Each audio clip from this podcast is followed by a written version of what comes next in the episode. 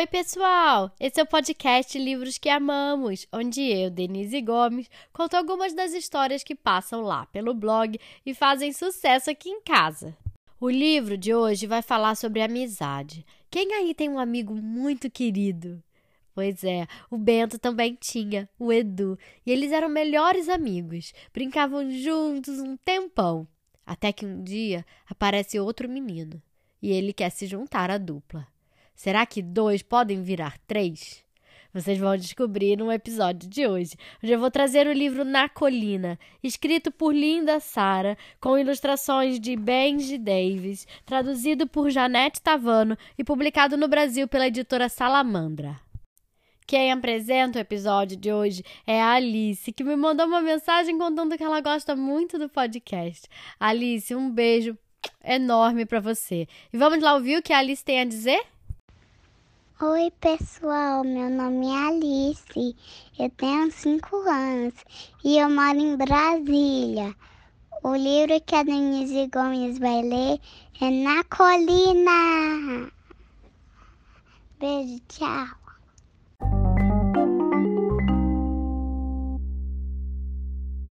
Duas caixas de papelão, tão grandes que dá para se sentar e se esconder dentro delas.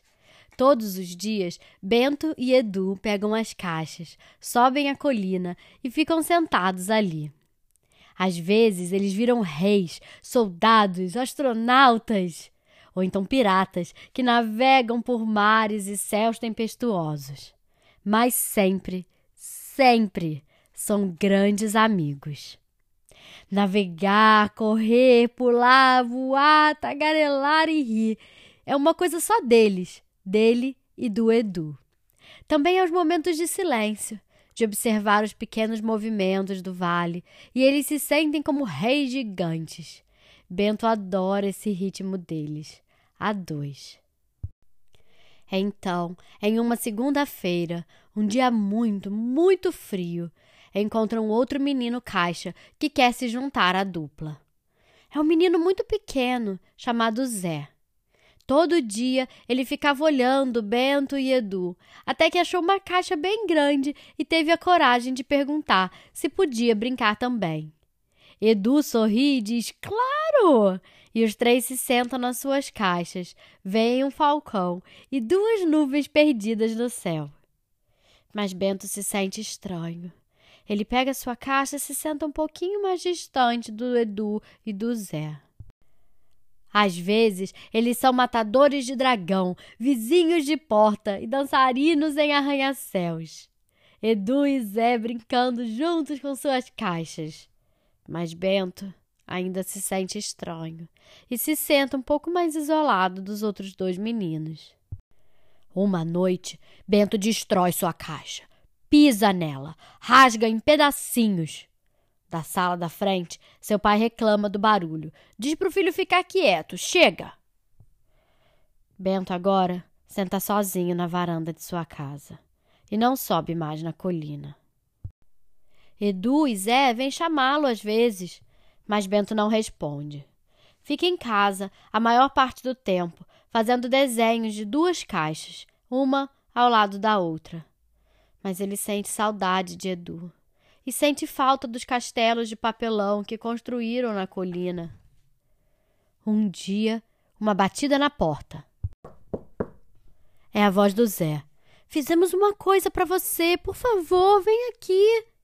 Tudo o que Bento consegue ver, espiando por trás da cortina, é uma caixa.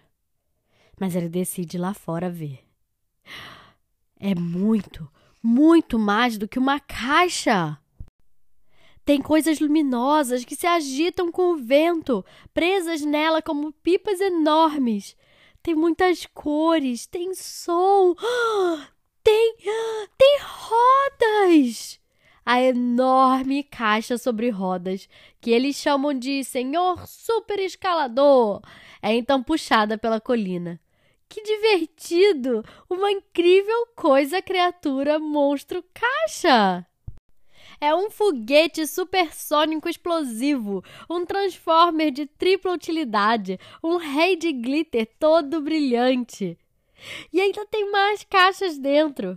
uma com biscoitos e outra com limonada. Bento gosta do Zé. Zé é legal, engraçado, corajoso e valente. Bento adora os dias que passam juntos. Essa coisa só deles, Edu, Zé, Bento. Ele adora esse ritmo a três.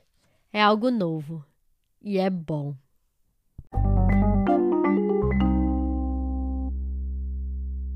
E aí, gostaram da história? Que tal se vocês fizerem alguma coisa com uma caixa de papelão? Inventarem um desenho, um carro, uma nave espacial. Se você fizer, tira uma foto e manda para mim. Eu vou adorar ver. O livro de hoje se chama Na Colina, escrito por Linda Sara, ilustrado por Benji Davis, traduzido por Janete Tavano e publicado no Brasil pela editora Salamandra.